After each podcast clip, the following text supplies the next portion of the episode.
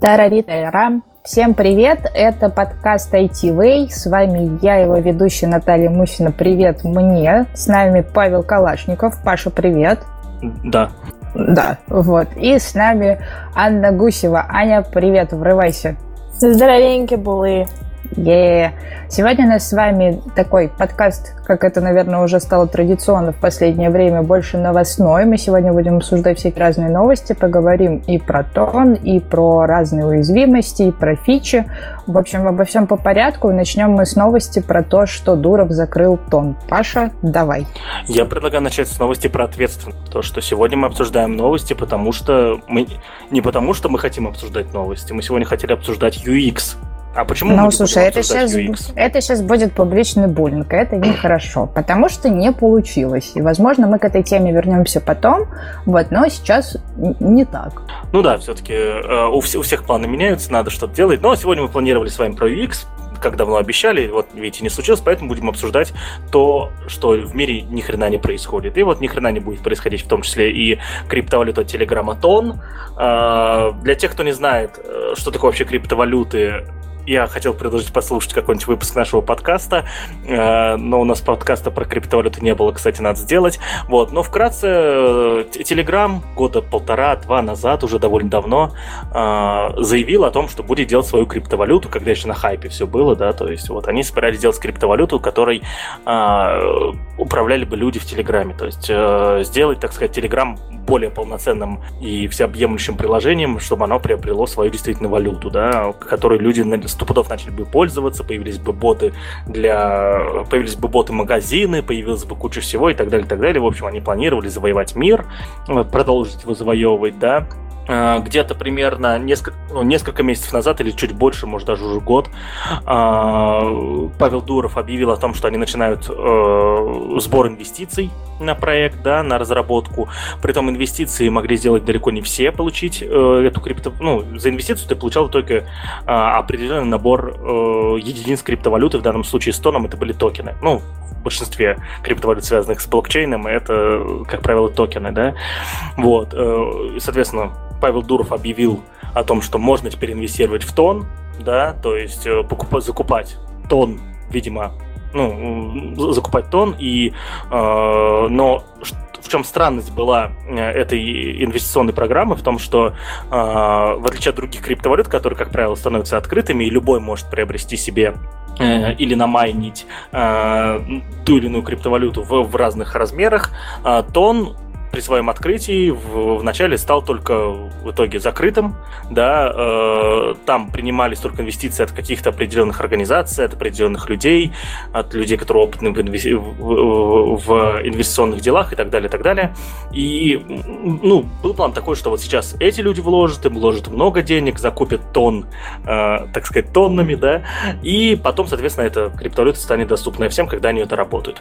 Ну вот, месяцы шли, все шло и шло и шло, и в итоге Дур Дуров сказал то, что вот мы типа э, буквально несколько дней назад сказал то, что мы закрываем эту криптовалюту, то есть тона не будет, да, вот, э, и у меня единственный только вопрос, на самом деле, как можно э, завести такой огромный проект, орать про него везде, не запустить и закрыть до открытия.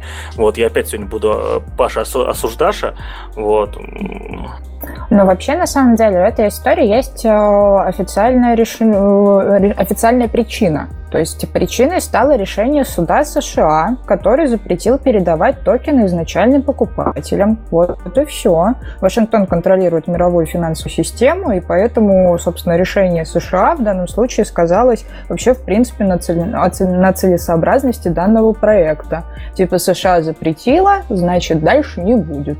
А, хорошо, вопрос тогда в том, а почему нельзя было запустить тон, как любую другую криптовалюту, и сделать такие валюты внутри Телеграма, да, вот, потому что это, как сказать, ну, можно ли купить определенную криптовалюту за фиатные деньги? Можно. Я это делал, это не сложно. Ты приходишь в любую там биржу, заносишь свои обыкновенные деньги, покупаешь на них э, крипто деньги и, соответственно, ими там уже управляешь так, как хочешь, да. Вот, почему нельзя было сделать то же самое в Телеграме, что остановило Павла Дурова от этого, это вот, вот, вот, вот, это непонятно. Я бы с удовольствием бы имел возможность э, ну, имея возможность в Телеграме пользоваться магазинами, пользоваться другими сервисами, которых появилось бы навалом, я уверен, какие-то новые бизнесы бы появились, да, с этим связаны, я бы с удовольствием этим пользовался, но вот я, честно, вот, вот смотрите, я немножко тупой в... Я совсем тупой в блокчейне, в криптовалютах, и не понимаю, э, чем отличался тон принципиально так от любого другого биткоина, эфира, манеры, э, что эти вот могут работать, а тон не может работать, да? Вот, ну... Это в первую очередь еще связано с тем, что США, и точнее суд США признал вот грамм, это как раз-таки сама крипта, а, что это ценная бумага и запретил, соответственно, ее передачу покупателям. Вот. А так как США имеет контроль над долларом, над мировой финансовой системой, над разными технологическими гигантами и так далее, а, просто будут блокироваться любые банковские счета и удаляться все приложения, которые будут связаны с данной валютой. Вот и все. Вот. То есть получается, что изначально сама система была признана не криптовалютой или как там э, идентифицируется все это дело. Я тут в данном случае какой-то комментарий дать не могу, потому что я в этом не разбираюсь. Вот. Но да, это признал ценной бумагой, и э, по их какой-то внутренней классификации они, видимо, могут э, таким образом провести ограничения, а переделывать это под какой-то другой формат в данный момент, видимо, Telegram не может. Ну, в общем, уважаемые слушатели, вы поняли то, что в этом, в этой виртуальной студии э, никто не разбирается достаточно в блокчейне и криптовалютах, чтобы рассказать о чем-то подробнее. Я очень советую послушать вам подкаст э, «Базовый блок», да, то есть мы ссылку на базовый блок скинем в, в описании. И, наверное, надо позвать э, ведущего базового блока уже к нам, чтобы он много всего рассказал, и в том числе мы зададим ему этот вопрос. Вот. И, скорее всего, в, след... в последнем выпуске, который уже вышел, или в выпуске, который выйдет э, чуть попозже, да, э, ведущий обязательно осветит эту тему. Я тоже послушаю этот выпуск. Давно подкаст этот не слушал. Кстати, времени на него не хватает.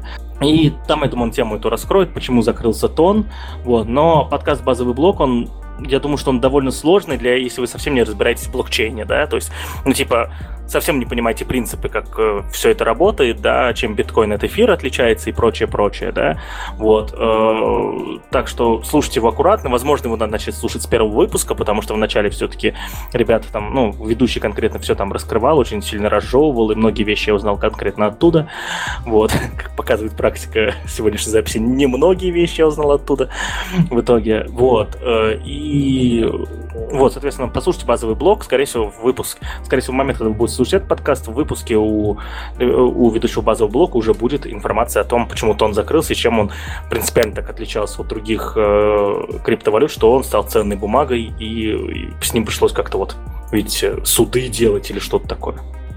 А мы тем временем идем дальше. А, и, как нам сообщает а, портал OpenNet, я, кстати, рекомендую очень этот портал, потому что там появляются всякие такие железячные новости, обновления приложений, релизы и далее. Ребята очень активно за этим следят и очень подробно все разжевывают. И вот у них а, появилась такая новость, которая звучит так. 75% коммерческих приложений включают устаревший код, устаревший открытый код с уязвимостями.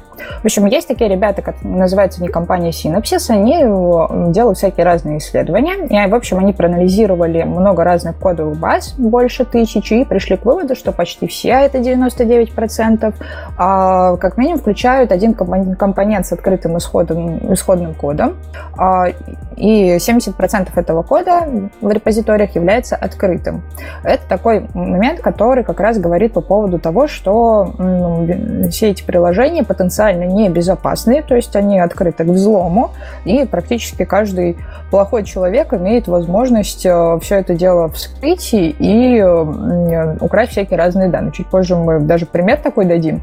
Вот. А, ну и, соответственно, наиболее часто встречающаяся уязвимость это удаленный и, соответственно, есть, в общем, гигантские проблемы в безопасности именно у коммерческих приложений. А, ну, мне кажется, что это такая довольно-таки распространенная штука и наиболее такая распространенная проблема, потому что очень часто многие архитекторы, особенно в каких-то небольших коммерческих компаниях, не особенно сильно э, запариваются по поводу внутреннего security, вот, берут разные библиотеки отовсюду, от, оттуда, от, оттуда и не следят за тем, чтобы потом в дальнейшем они были каким-то образом закрыты. Вот. Ну, это не удивительно. Я удивлен, что всего 75% коммерческих приложений обладают таким э, устаревшим кодом, да, с уязвимостями, тем более. Вот здесь надо понимать то, что Здесь надо понимать то, что, ну, безусловно, за всем этим нужно следить, да, то есть э, действительно контроль э, открытого кода, который вы используете в своих приложениях, это задача, которую нужно делать постоянно. Чем, чем больше у вас приложений с точки зрения кода, чем, чем больше вы используете э, разных библиотек кода, инструментов и так далее, тем больше шансов, что какой-то из них вдруг стал уязвимым.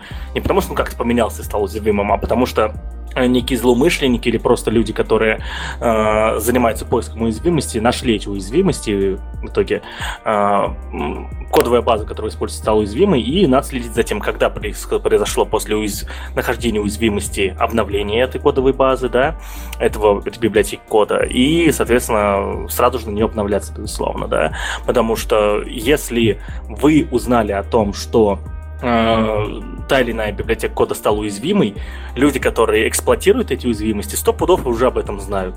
Возможно, они знали до того, как об этом узнали все. Вот, так что вы уже точно, вы уже гарантированно и довольно давно уже находитесь под, э, ну, в опасности, соответственно, быть э, взломанным или как, чтобы кто-то поэксплуатировал ваши ресурсы.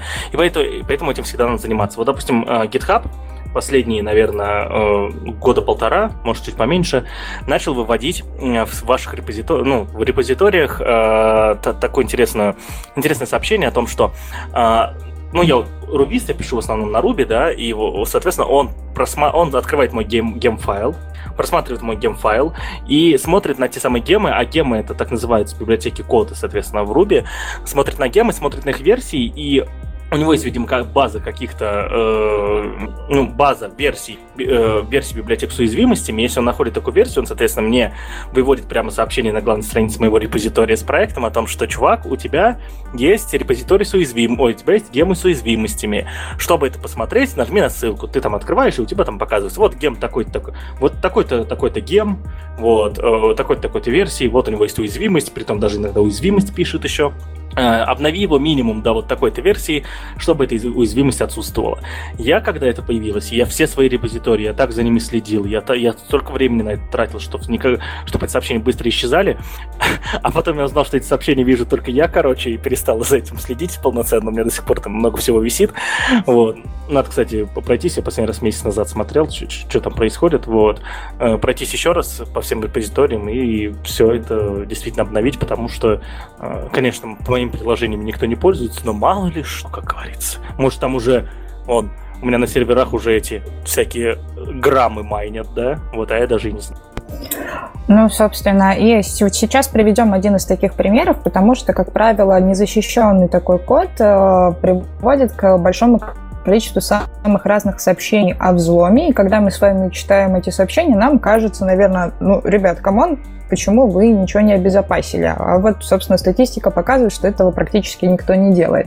Поэтому вы, уважаемые слушатели, будьте э, тоже внимательны к этому моменту э, и прорабатывайте внутренние сигналы. Потому что случилось душе, причем случилось совсем а недавно. Можно тормозну. Тут еще просто, в, в, в, возвращаясь, кстати, в, в OpenNet еще есть одна тема, которую надо перед тем, как мы перейдем uh-huh. э, к самому соку. Э, еще есть то, что э, ребята, которые все это изучали, еще заметили, кроме э, безопасности, проблемы с безопасностью продуктов, еще, ну, такое плохое, такое халатное, вот тут хорошее слово, халатное отношение к соблюдению условий лицензий, да, вот, я не помню, поднимался ли в этом подкасте вопрос лицензии, но я на, на всякий случай вкратце повторю. Если вдруг Мусина вспомнил, что поднимался, тормози меня. Вот, а, что такое лицензии? У всех программных продуктов, которые вы используете, у всех э, кодовых баз, которые вы используете, у всех э, инструментов, которые вы используете для разработки, есть всегда лицензии. Э, этих лицензий существует несколько, ну, не несколько, их достаточно много, но популярных это э, безусловно, наверное, 2-3. Это первый, безусловно, это GPL, General Public License называется, одна из самых первых лицензий, да. А, под GPL, кажется, распространяется Linux, распространяется много, много других самых больших а, приложений. Вот. И полное название ее, как называется, GNU GPL, GPL да, то есть вот, в чем суть этой лицензии? То, что вы можете использовать кодовую базу продукта который, соответственно, находится под этой лицензией, но э, вы можете его использовать только с указанием того, что вы его используете под этой лицензией. Естественно, это делать, не делает практически не то, никто. Я когда работал в коммерческой компании э, в одной большой э, и помогал ребятам там сделать с контентом, ко мне пришли ребята, контент-мейкеры, да, и сказали то, что Паша, а давай мы напишем статью в наш блог про лицензии. Типа вот то, что вот такие лицензии существуют, то, что их так надо использовать, вот существует GPL, существует MIT, существует лицензия BSD, у них у всех разные правила использования и так далее, и так далее, и так далее. Я им сказал, что делать этого не нужно. Почему? Потому что ни в одном продукте этой коммерческой компании не, не соблюдались правила этих лицензий. Потому что, э, как минимум, я уверен, ни один сайт, который делала эта компания, если он работал на сервере Linux, не писала нигде, что он работает на сервере Linux, и типа, ну, на, на, на, сервере крутится Linux, и то, что это он э, находится под лицензией GPL. Сайт ITV тоже плохо относится к лицензиям, да, то есть у нас тоже с этим проблемы. У все, я вообще не, не знаю, мне кажется, в мире людей, которые соблюдают ли, вот, лицензионные соглашения, э, посвященные открытому программному обеспечению, открытому исходному коду, да, а людей, которых соблюдают, вот тут написано э, 90 93% вот людей, которых не соблюдают. Я думаю, их 99,9 все-таки. Вот. Очень большое количество людей э, не соблюдают лицензии. А, более того, очень часто существуют еще истории, когда э, программные продукты находятся под лицензией, которые не позволяют использовать э, код этих продуктов для коммерческой, для, для коммерческих э, проектов. Вот, безусловно, это тоже нарушается везде и повсюду. Вот, люди берут открытый исходный код под лицензиями, который не позволяет этого делать, и э, все равно используют э, это в коммерческих проектах своих, потому что никто не проверит. Потому что если у вас мобильное приложение, чтобы это узнать, его надо провести реверс-инжиниринг. В случае с, э, в случае с фронтендом, там да, там можно заметить, да. В случае с бэкэндом на, на серверах тут вообще практически никак не проверить. То есть это надо очень сложную работу проводить, чтобы э, как-то не имея кодовую базу, понять, то, что используется та или иная библиотека. И никто не занимается этим, да? Никто не занимается, никто это все не контролирует, а, вот, и поэтому люди относятся к этому халатно, да, вот, э, и об этом надо помнить, то есть э, когда-нибудь, я надеюсь, я настолько постарею, настолько стану ответственным, что все продукты, которые использую, я буду соблюдать лицензии, но вот я этого не делаю тоже. А, Наташа, скажи, пожалуйста, а в Хексе эти соблюдают лицензионные соглашения? Ну, у нас, во-первых, очень мало каких вещей, которые мы используем бесплатно, то есть все лицензионки мы соблюдаем, а, и какие-то вещи у нас а, идут не в плане какого-то пиратства, либо использования демоверсий в коммерческих целях. То есть мы за все платим. Вот, ну, ну да, я у, уверен, то, что э, с, у Хекс это более-менее все в порядке. Ну, я готов поспорить на деньги, что, э, что не полностью все чисто, потому что, ну, я вообще не знаю команд, где полностью все чисто в плане соблюдения лицензионных соглашений, да, вот, но я, я, я уверен, что лучше, чем в большинстве случаев. Вот. А, и еще, кстати, я вспомнил про GPL одну вещь. А, в лицензию GPL входит не, то, не только то, что надо упоминать, то, что этот продукт сделан э, с использованием кода под лицензией GPL, так любой программный код, в котором используется программный код под лицензией GPL, автоматически становится сам под лицензией GPL.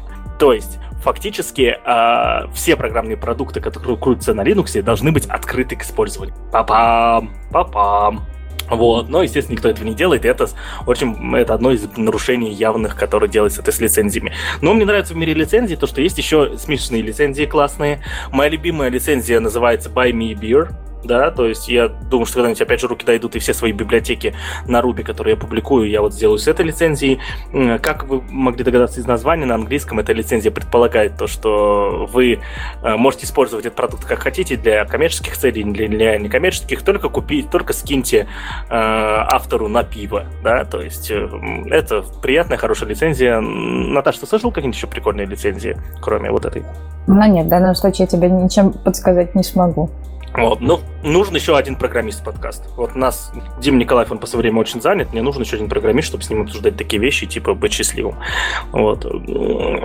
Уважаемые слушатели, если вы хотите стать ведущим этого подкаста, мы вам этого не советуем, потому что ничего веселого в этом нет, на самом деле. Каждый четверг.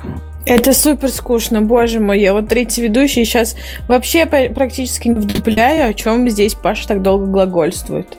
Мне сейчас я тебя разбужу. Скажи мне, Аня, ты хочешь себе телефон Леди Гаги или увидеть, как выглядит контракт Ники Минаж? Я хочу посмотреть, как они ссорятся с Карди Би, конечно. Но давай, расскажи. Я знаю, что это будет что-то связанное с, с Леди Гагой и с ее там всякими данными. В общем, история такая, как раз связана с вот этими всеми проблемами безопасности, в том, что как раз все электронные системы не сильно защищены, и многие софт как раз имеют какие-то конкретные уязвимости. В общем, такая группировка хакеров, они периодически безобразят, причем безобразят на очень крупные суммы, и, в общем, эти хакеры влезли в внутреннюю систему одной крупной юридической компании со сложным названием, и, в общем, украли 756 гигабайт конфиденциальных данных. И среди этих данных как раз информация о тех знаменитостях в основном, потому что они в основном были клиентами этой юридической фирмы, и, в общем, они получили документы на Гагу, на Мадонну, на Ники Минаж, на Гилеру, Мараю и всяких других исполнителей, популярных музыкантов и актеров. И там разные контракты, соглашения, неразглашения, номера телефонов, электронные почты, и даже иногда частные переписки какие-то есть. Они данные еще не, не опубликовали, но в качестве подтверждения выложили контракт Мадонны за ее, за ее тур «Мадам Икс». А, и хотят за все это дело, чтобы дальше не выкладывать все это и дальше не ломать уже окончательно всю эту систему этой юридической фирмы, 21 а, миллион долларов. Вот так вот. И э, в итоге мне кажется, что компании, скорее всего, придется эти деньги этим ребятам выложить, потому что вряд ли ФБР справится с этим расследованием и их найдет, потому что у ребят уже есть такой довольно-таки внушительный список взломов. Они в апреле э, э, стали богаче на 2,3 миллиона долларов в биткоинах, вот, потому что одну из компаний, как раз, которая занимается обменом валют, они нагрели на эти деньги, чтобы те их больше не атаковали. Вот так вот. И я скажу так, технический директор этой конторы, наверное, будет похож скоро на Ники Минаж, как минимум одной частью тела. Даже боюсь представить себе, какой. Хотя примерно догадываюсь, потому что не так много обсуждаемых частей тела у Ники Минаж языком, потому что она очень поет каверзные песенки. На самом деле, мне кажется, они продешевили 21 миллион долларов за все такие данные. Это, мне кажется, довольно дешево. Я бы больше попросила. Ну, такое. То есть, если Аня станет когда-нибудь вымогателем или пойдет в преступление, то будьте готовы, что она будет просить очень много денег. И еще обращение к Леди Гаге. Э, уважаемая Леди Гага, если у вас просят больше 21 миллиона долларов, помните, это Аня.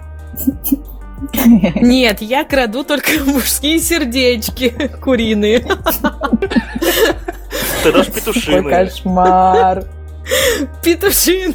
Это звучит очень противно, Ой, на самом деле. Очень плохо. Очень плохо. Нет, скажите, а Отвратительно. вот... А вот действительно, а вот 21... Нет, а кстати, тут, тут смотри, тут на самом деле 21 миллион долларов, я уверен, что эти ребята посчитали все-таки. Они посмотрели на размер контрактов, да, которые они получили, и вообще размер всяких других данных, и поняли то, что вы, надо выставить максимально такую цену, при которой а, все потерпевшие стороны а, согласятся им заплатить, вот, а, понимая то, что в случае, если они не заплатят, они понесут урон больше. Если бы они забили цену, допустим, 100 миллионов, а, думаю, все юристы Леди Гаги сели бы посчитали, сказали, да в жопу мы не будем им платить, мы лучше оплатим всякие э, ну, расходы, которые будут э, связаны вследствие публикации всего этого. Так что, скорее всего, это высчитанная сумма, и она имеет под собой что-то. Ты знаешь, что из любой фразы, из любого слова ты сможешь развести какой-то монолог на 100-500 слов. Это ты сейчас дальше к чему-то ведешь, или это просто камень в мою сторону? Это были нижний кинутый в твой огород. Это она незаметно крадет твое петушиное сердечко. Да, у меня просто основной способ подката – это унижение. Итак, друзья, если вы хотите стать ведущим этого подкаста, вот, то помните, что вот, вот с вами будет и это в том числе. Вот, ну, ну что А давай сказать? этот сердечек, ну, это, тоже далеко отходить не будем. Что ты можешь по этому поводу? От, а, от каких сердечек, прошу прощения? От, в принципе, темы сердечек ходить. У нее тут карточки просто поменяла, как раз смотрела. А, ну я что, что я могу сказать про эти сердечки? Я как-то установил себе это приложение, где надо, там не сердечки ставить, свайпать надо, да? И типа, знаете, я женат, это вообще мне не актуальная тема, поэтому что я могу сказать про видеосвидание? Я, я ну, давайте уже расскажу. Тиндер э, сообщил о том, что он будет, э, что, что они запустят в приложении э, функцию видеосвиданий, я, я не знаю, чем она будет отличаться от обыкновенных звонков, если честно. Вот, но мне кажется, Tinder существует немного для другого. И при всем уважении к разработчикам Tinder, они не смогут полностью заменить онлайном офлайн фичи, которые предоставляет Tinder. Ну, в общем, да, у Тиндера появляется собственный видеочат. Ранее их в этом приложении не было. То есть раньше все было базировалось только на фотографиях, свайпах и текстах. Но из-за того, что ситуация у нас такая, что у нас появился ковид в нашей жизни, появилась изоляция, и личных встреч стало гораздо-гораздо меньше, а ребята как раз запускают вот эту вот систему видеозвонков, единственное, только они пока еще не говорят, как это все будет устроено, и когда об этом появится информация какая-то, тоже пока не совсем понятно.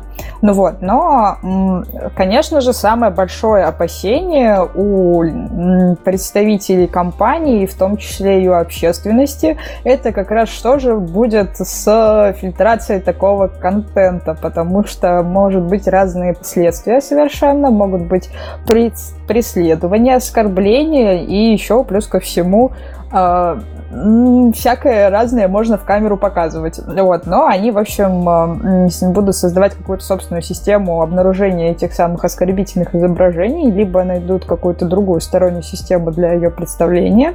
А, и пользователям также придется привыкнуть к идее перелистывать, а затем общаться с людьми по видео, а не просто показывать свои э, данные лично показывать свои данные лично. Ладно, извините. Э, э, ну да, то есть я думаю, что люди, которые переживают по этому поводу, это, безусловно, жертвы э, чат-рулетки, да. Вот, ставь лайк, наш уважаемый слушатель, что ты когда, когда-то пользовался чат-рулеткой, мы знаем, что тебе больше 25. Ну, не, ну, кстати, я думаю, что это должно быть примерно так, что действительно ты зашел в приложение. Было бы круто, если бы ты зашел в приложение, и вот вместо фотки у тебя был, был бы сразу же видеочат с чуваком, да, вот, э, который там, соответственно, присутствует, который тоже сидит в Тиндере в этот момент. Это, во-первых, привлечет в, э, больше людей э, конкретно в систему, потому что для того, чтобы пользоваться этой фичей, нужно сидеть именно в приложении, и с точки зрения удержания людей в приложении это очень крутая фича, я считаю. Вот. Э, ну, про детектирование всякого неинтересного, это, наверное, надо вспомнить, опять же, мы э, ситуацию, которую мы уже вспоминали из сериала «Кремниевая долина», да, где, соответственно, приложение, которое сперва научилось распознавать хот-доги, потом научилось распознавать кое-что еще. Я думаю, такие алгоритмы уже есть, и ребята просто из Тиндера просто их применят, и будет довольно интересно. Да ладно, мне кажется, это будет просто как в Инстаграме. Личные сообщения, оп, кнопочка, видеозвонок. Вы вдвоем общаетесь в этом видеозвонке. Все. Ну, должен же Тиндер что-то придумать из ряда вон выходящее. Я думаю, что ему будет достаточно этого. У них нету цели, чтобы ты транслировал все свои части тела для всех людей, которые зареганы в Тиндере. Мне кажется, это просто такая частная история, что если люди знакомятся там и хотят как-то ближе познакомиться, то они просто могут в этом чате созвониться и, и все. Как и в любом другом сейчас практически чате. У меня другой вопрос с этим связанный, а, более экономический. Тиндер большая компания. Стоит Тиндер, наверное, миллиард уже стоит точно, да? Вот.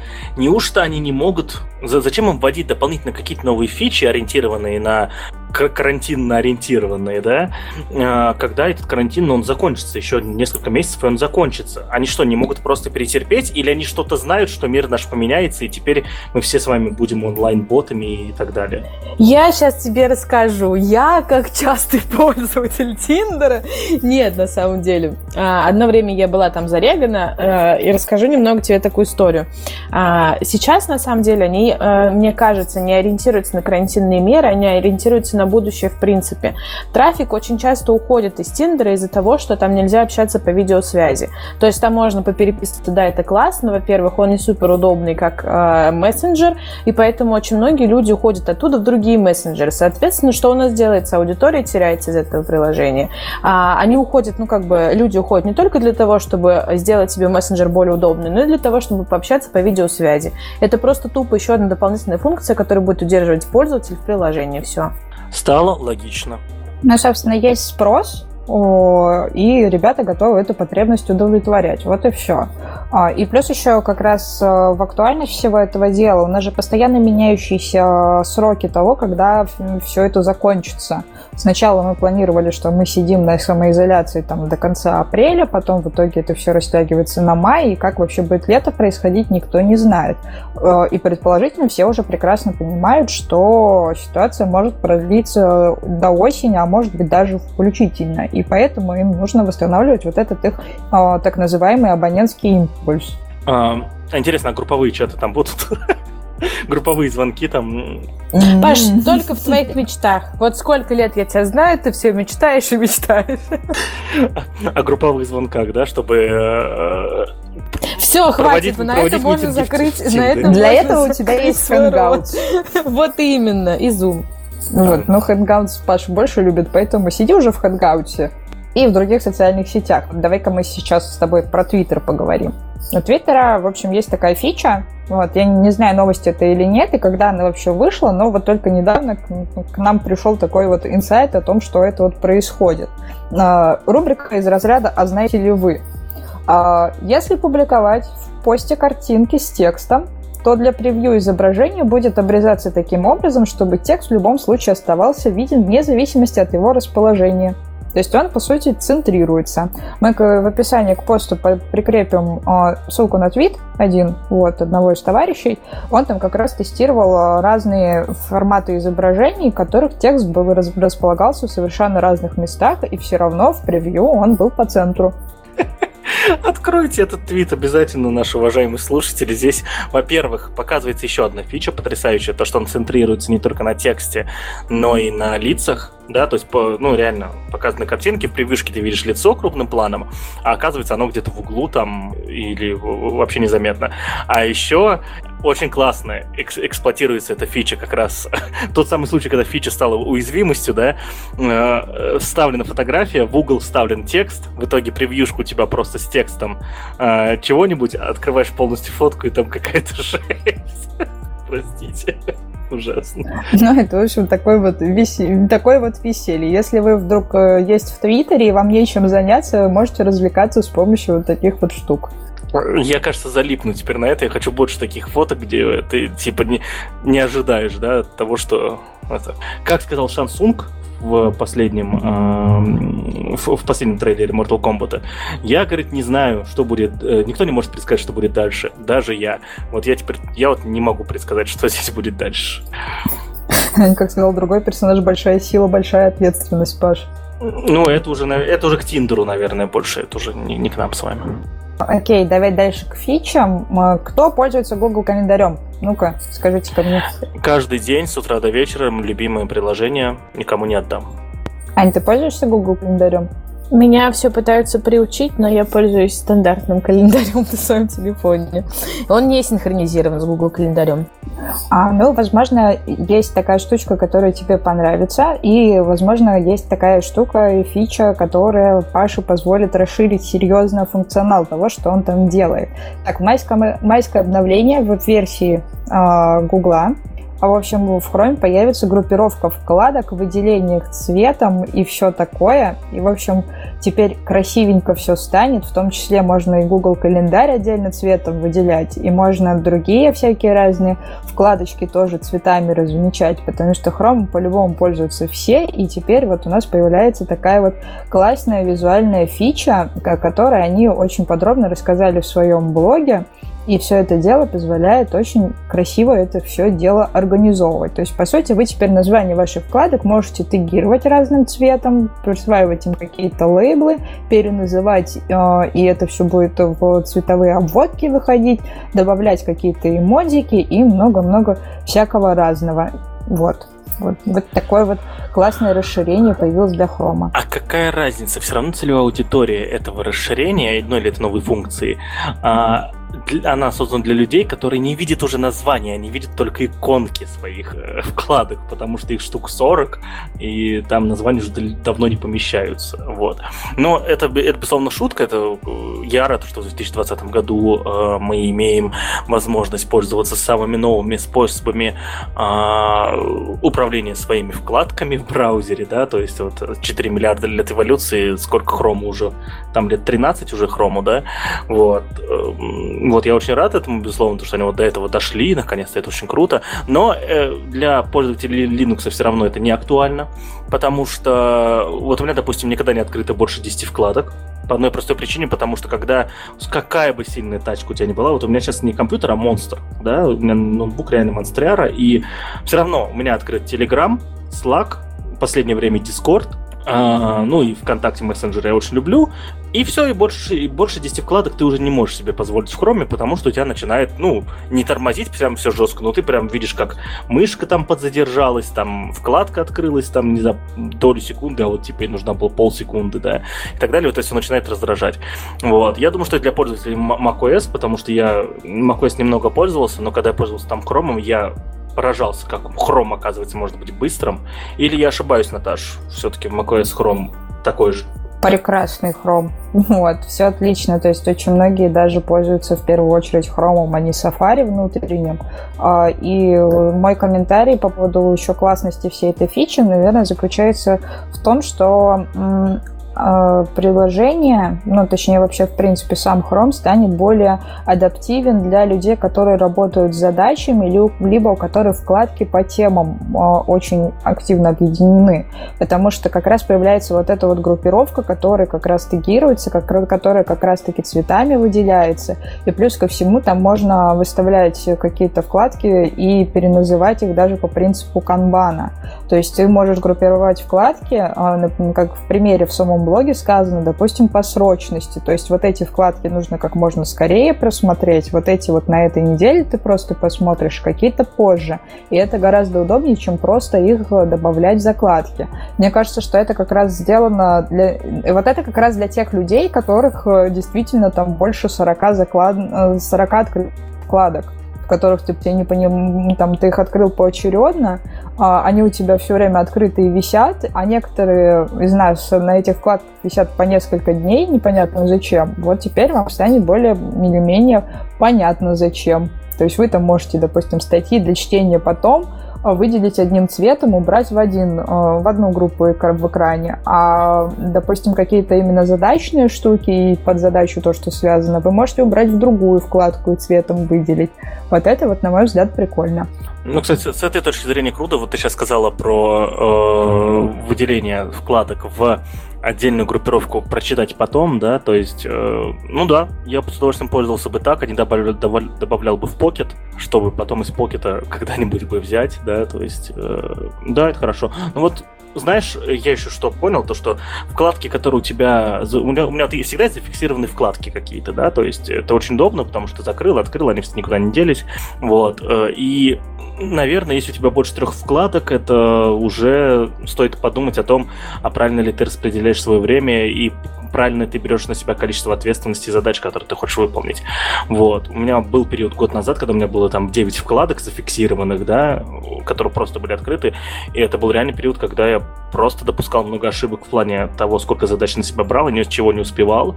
Вот. В итоге, наверное, все-таки много вкладок — это нехорошо в плане того, что ты еще, видимо, не такой продуктивный, как может быть, да?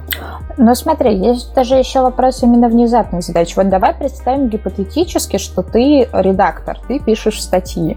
У тебя стоит задача на написание какой-то конкретной статьи. Ты начинаешь к ней приступать, но для того, чтобы у тебя статья была действительно полезна, максимально обоснованной и актуальна, ты открываешь большое количество материалов, на которые ты можешь ссылаться при формировании какой-то статьи.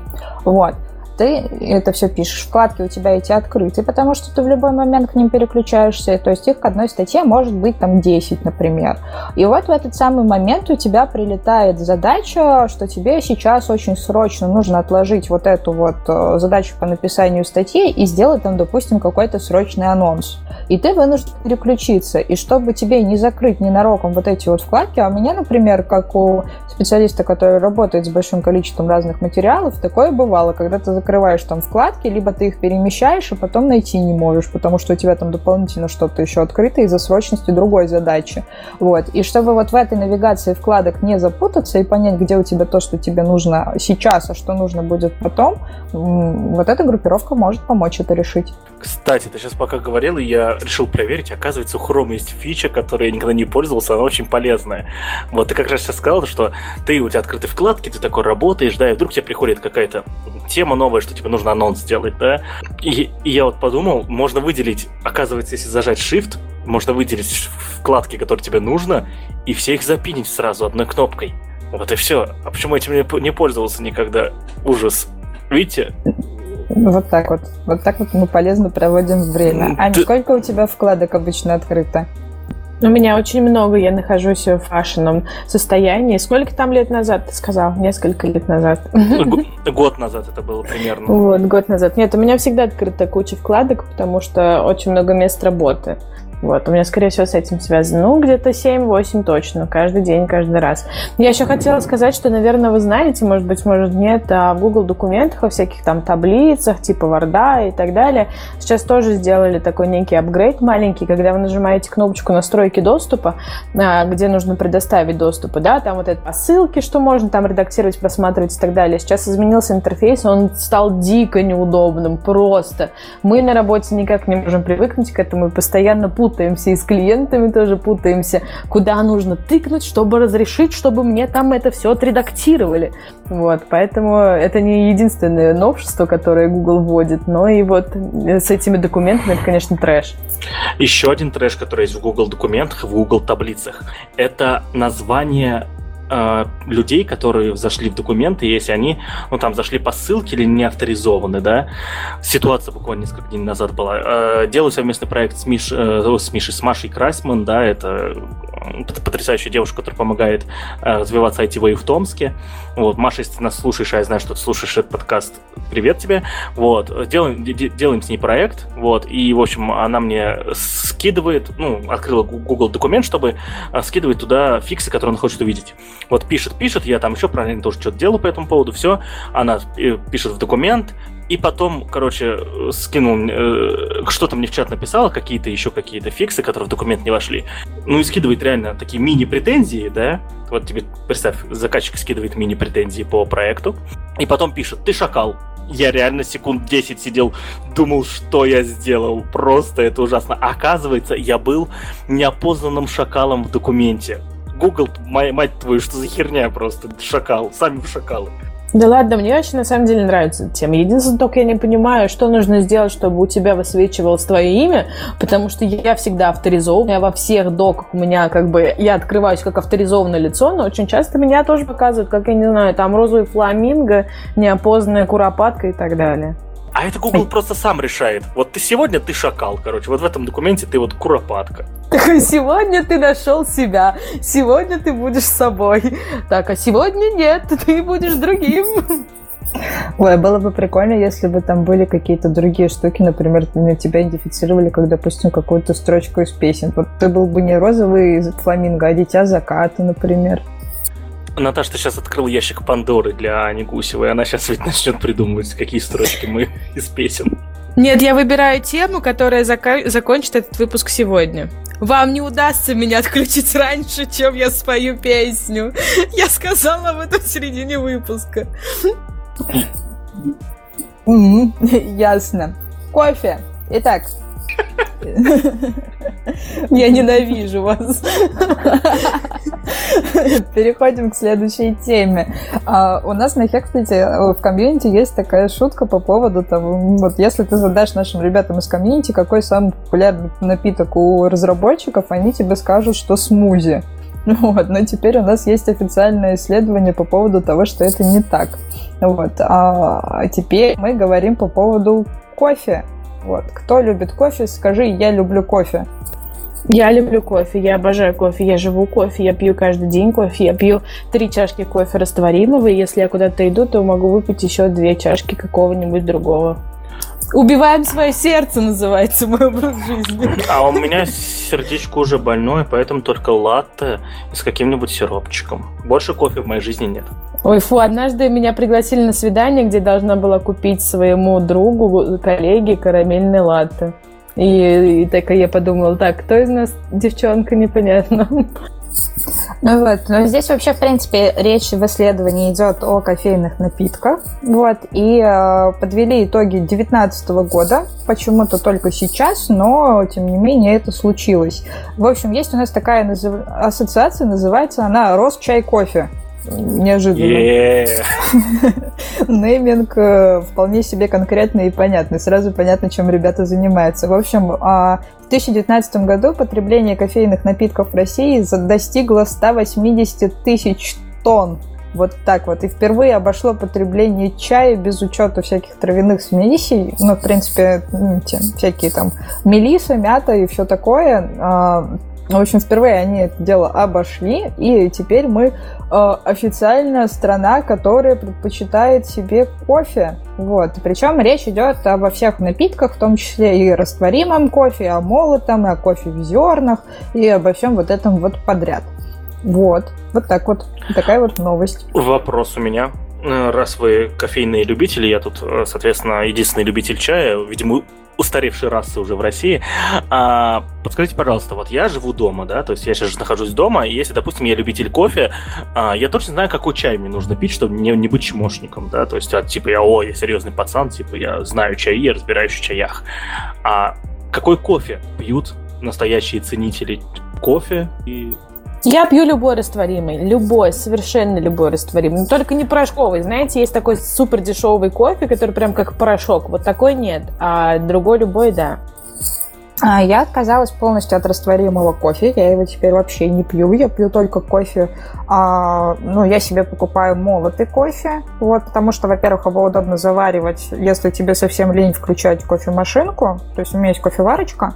А, и, и его можно в френч-прессике развести, его можно просто водичкой залить, его можно в турке приготовить. Но это, в общем, как захочется. А так, в целом, а, из того, что я, например, рекомендую, из того, что можно купить в магазине, это а, однозначно мой любимый формат – это Лаваца, такая марка кофе.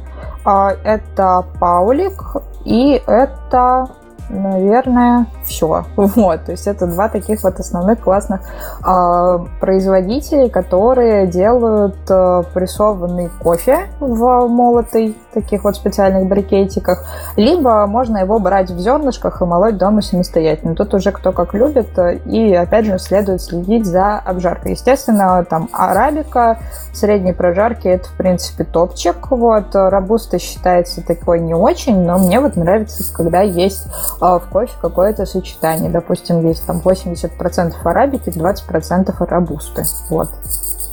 Самое главное, уважаемые слушатели, что у вас есть возможность перемотать Мусину назад и прослушать еще раз, потому что я не понял ни хера, но надеюсь, это было полезно. Дожили, мы наконец-то дошли до момента, когда уже Калашников ничего не понял в этом подкасте. А, аплодисменты! Хорошо, расскажите мне еще один момент. А, как вот ладно, я вдруг полюбил кофе, я любитель кофе, как мне сделать так, чтобы оно минимально влияло на мое здоровье и типа не убивало меня совсем? Ну, во-первых, ты пьешь кофе утром, ты его не пьешь на ночь, его не пьешь в большом количестве. Вот Аня привела пример про то, что она его пьет почти весь день. Вот, это, конечно, не есть гуд. Это плохой пример, да, я согласна.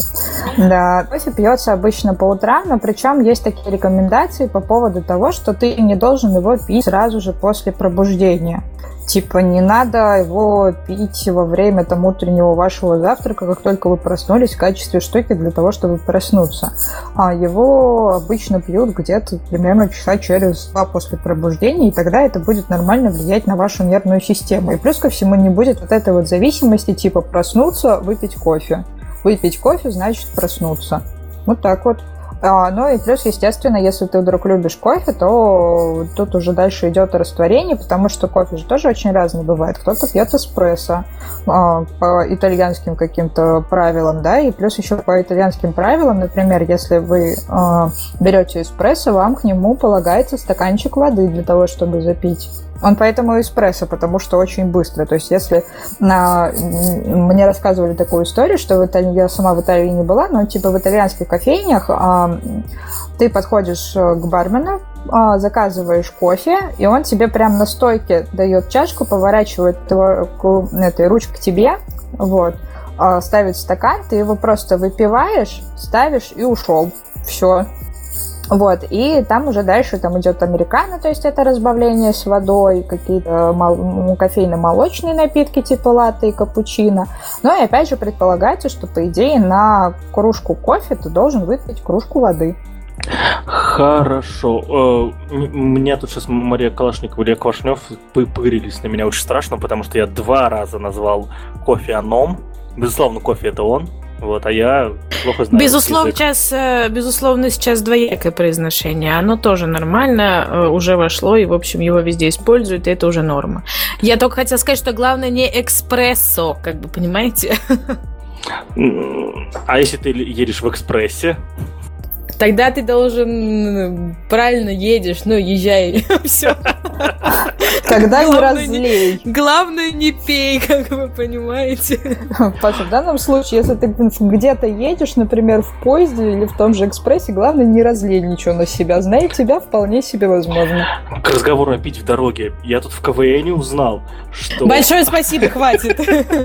Что на рейсы самолетов больше трех часов разрешено пить алкоголь. Это правда? Я просто еще не проверял это пару часов назад. Неправда. Неправда? Ладно. Ты даже, смотрел клуб даже веселых если... и находчивых. Паша, о чем ты? Это я... клуб веселых и находчивых. Я Они просто... могут делать все, что угодно. Это люди, которые веселые и находчивые, понимаешь? Я просто подумал, то, что, оказывается, все мои семь поездок в Томск прошли буквально зря. Я мог целый час там радоваться жизни, а тут оказывается... А вместо этого ты разговаривал с другими людьми в купе, вот и все. Я сейчас про самолеты. А что ты там в самолетах ни с кем не разговариваешь? Нет, я не люблю самолетах ни с кем. Там все люди раздраженные. Типа, нет, если бы я еще ни разу не летал в бизнес-классе, кстати, надо попробовать это как-нибудь приколюха, наверное, удобненько. Но люди Мне обычно кажется, раздраженные если ты... всегда. Мне кажется, если ты полетишь в Томск в бизнес-классе, этого ваш семейный бюджет уже окончательно не выдержит. Нет, И нет. ты полетишь там один. Нет, нет, я смотрел, выдержит на самом деле, но жаба душит реально. То есть в Томск э, билет бизнес-класса, по крайней мере, когда я смотрел, это год назад примерно, да, покупал примерно за месяц. Ну, всегда билеты разные, понятное дело, да, но типа за 40 тысяч можно было долететь. То есть можно было попробовать, но очень жаба душу тратить 40 тысяч на билет, чтобы просто потусить. Ну, конечно. И, и пришлось бы обратно лететь уже экономом, что вообще не круто. Ну, это не проблемы белых людей. Так что, ну, я к тому, что люди в самолетах всегда раздраженные, они как минимум часа полтора уже просидели, минимум полтора часа провели в аэропорту. А, учитывая, что это эконом, а еще несколько раз я в жизни летал на Победе, это вообще ужас. То есть они проникли вот в этот э, душный, отвратительный самолет, в том числе и я такой же, да, и ни в коем случае ничего не хотелось. Самый лучший мой полет на Победе, как я уже говорил, это был полет, когда мы э, взлетели, это тоже из Томска летел, взлетели, и проснулся я в момент приземления, когда самолет стукнулся об землю колесами. Потрясающе. Просто победа лучшая авиакомпания в тот день была. Ну, собственно, ты сейчас сам практически подтвердил того, то, почему не стоит э, пить в самолете в принципе, даже если это разрешено. Потому что это, во-первых, перепады давления, во-вторых, потому что это замкнутое пространство с нехваткой кислорода. Вот, поэтому, ну, если вы вдруг решили припить нас в самолете, а помните, что алкоголь вредит вашему здоровью, то в данном случае оно будет э, вредить действительно очень активно. Потому что при перепадах давления вот, алкоголь не очень хорошо будет на вас действовать. Ну да, здесь логично. Ну, в, в общем, я все равно не планировал это делать, потому что когда куда-то лечу на самолете больше трех часов, тем более, это всегда план такой, чтобы поспать в самолете именно. То есть я день строю из того, чтобы уже уснуть в самолете, потому что я до этого бодрствовал очень долго. То есть в, в самолете делать нехрена, сидеть, слушать подкасты какие-то тупые, да, смотреть какие-то фильмы. Я единственный фильм за свою жизнь посмотрел в самолете, это, господи, с Двейном Джонсоном и еще этим чуваком, где они там в Майами, короче, были э, спасателями. Бриллиантовая рука называли. Нет, спасатели Малибу это был. Единственный фильм, который я посмотрел в самолете. Вот, я заранее его скачал. Я про это и сказала. Хорошо, ладно, договорились. Я думаю, надо приходить к следующей теме уже, да? Мы отлично обсудили кофе. и самолеты, и все такое. Давайте поговорим о делах насущных. А, в России уже все вышли ну не все, но большая часть людей вышла как раз-таки на рабочую неделю. Кто-то продолжил это делать а, удаленно, а кто-то нет. И вот, собственно, среди IT-компаний ребята из э, такой большой корпорации, как Apple, выступили с тем, что они возвращаются к офисному режиму работы в ближайшее время. То есть до конца мая, в начале июня они уже э, возвращают сотрудников обратно. Вот. Ну, в частности, речь идет о тех, кто не сможет работать удаленно, то есть это инженеры в первую очередь, а, и э, в основном дело будет касаться главных офисов. Вот, личных визитов, ну, практически не будет, но тоже планируется. Ну, а дальше они уже ко второму этапу переходят на начало июня, и большее количество работников планируют перевести именно на офисный режим. Вот, при том, что все остальные, типа Facebook и Google, все-таки разрешили до конца 2020 года работать из дома. А Twitter разрешил удаленку навсегда. Вот. В, это, в этой статье нет, но я читал в Твиттере, что Твиттер разрешил удаленку навсегда, что говорит о том, что Apple это галера. Вот. Я так считаю, потому что, ну, come on, типа, ну, хоть убейтесь, но придумайте что-нибудь. Вы сам, самая богатая компания в мире. А они берут и в момент, когда я не знаю просто про статистику заболеваний в США, но подозреваю, что там тоже все не позитивненько, да, и они берут и возвращают людей в офисы. Просто вот э, потрясающая ситуация, да, вот то же самое, что в России, да, когда было 200 заболевших, мы закрылись, стало 200 тысяч, мы открылись. Вот здесь примерно та же самая ситуация. Когда был у них там, скажем, я не знаю, сколько у них могло быть там, 1100, они закрылись. Сейчас у них, уверен, что больше миллиона, они открылись. Ну, где логика-то? Непонятно. Экономические Бу-бу-бу. выводы. Нужно же новые айфоны собирать. Айфон на костях. Это будет 12-й. Ладно, давайте из далекого американского континента передвинемся ближе к России. Кто помнит эту тему, что в России хотели делать свою Википедию? Я. Я.